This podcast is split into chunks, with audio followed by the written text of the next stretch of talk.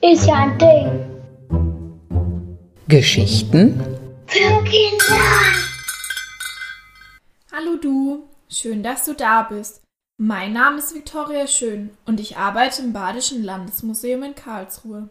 Vorhin in der Ausstellung über das Mittelalter habe ich in einem Raum eine wunderschöne Truhe aus Holz entdeckt. Ich hatte leider nicht genug Zeit. Hättest du vielleicht Lust, sie mit mir jetzt anzuschauen? Ja? Na dann komm mal mit. So, nun sind wir in dem Raum angekommen. Dort an der Wand steht sie.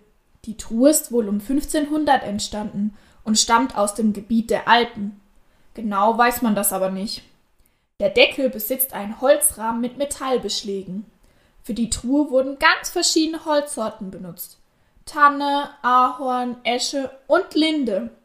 Vielleicht kannst du dir ja nach dieser Folge beim nächsten Waldspaziergang einmal die Bäume zu diesen Holzsorten anschauen. Das ist bestimmt spannend. An beiden Seiten befindet sich jeweils ein Henkel und vorne sind zwei Monogramme. Das sind Anfangsbuchstaben. Hier steht H, B und P. Für was das wohl steht? Naja, der Besitzer könnte es uns bestimmt sagen, aber die Truhe ist schon sehr alt. In diesen Truhen bewahrte man Wäsche, Kleidung und Wertgegenstände, wie zum Beispiel Geld auf.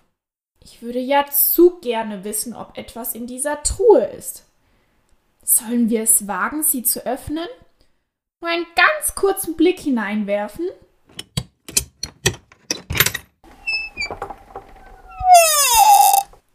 Sie ist leer. Das ist aber schade. Naja, schön ist sie trotzdem. Und es wäre schon ein großer Zufall gewesen, wenn wir hier einen Schatz gefunden hätten. Diese Truhen wurden auf ganz unterschiedliche Weise genutzt. Man hat nicht nur seine Sachen darin verstaut, sondern auch seine Kostbarkeiten geschützt.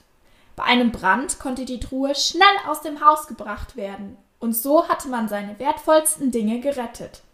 Wenn man ganz sicher gehen wollte, benutzte man auch noch ein Schloss, um die Truhe zu schließen. So konnte kein anderer an die Dinge heran. Hast du auch so eine Truhe, wo du wichtige Dinge aufbewahrst? Quasi eine Art geheime Schatztruhe?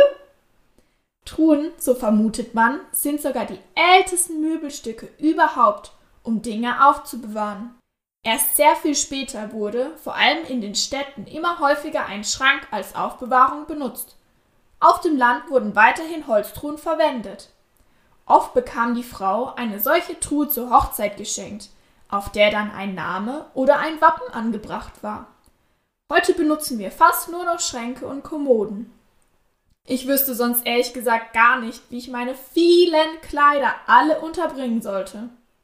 So, jetzt lassen wir aber die Truhe nicht weiter offen stehen und machen sie mal lieber wieder zu. Also mir hat dieser kleine Ausflug in die Ausstellung mit dir sehr gefallen. Schön, dass du dabei warst. Bis zum nächsten Mal.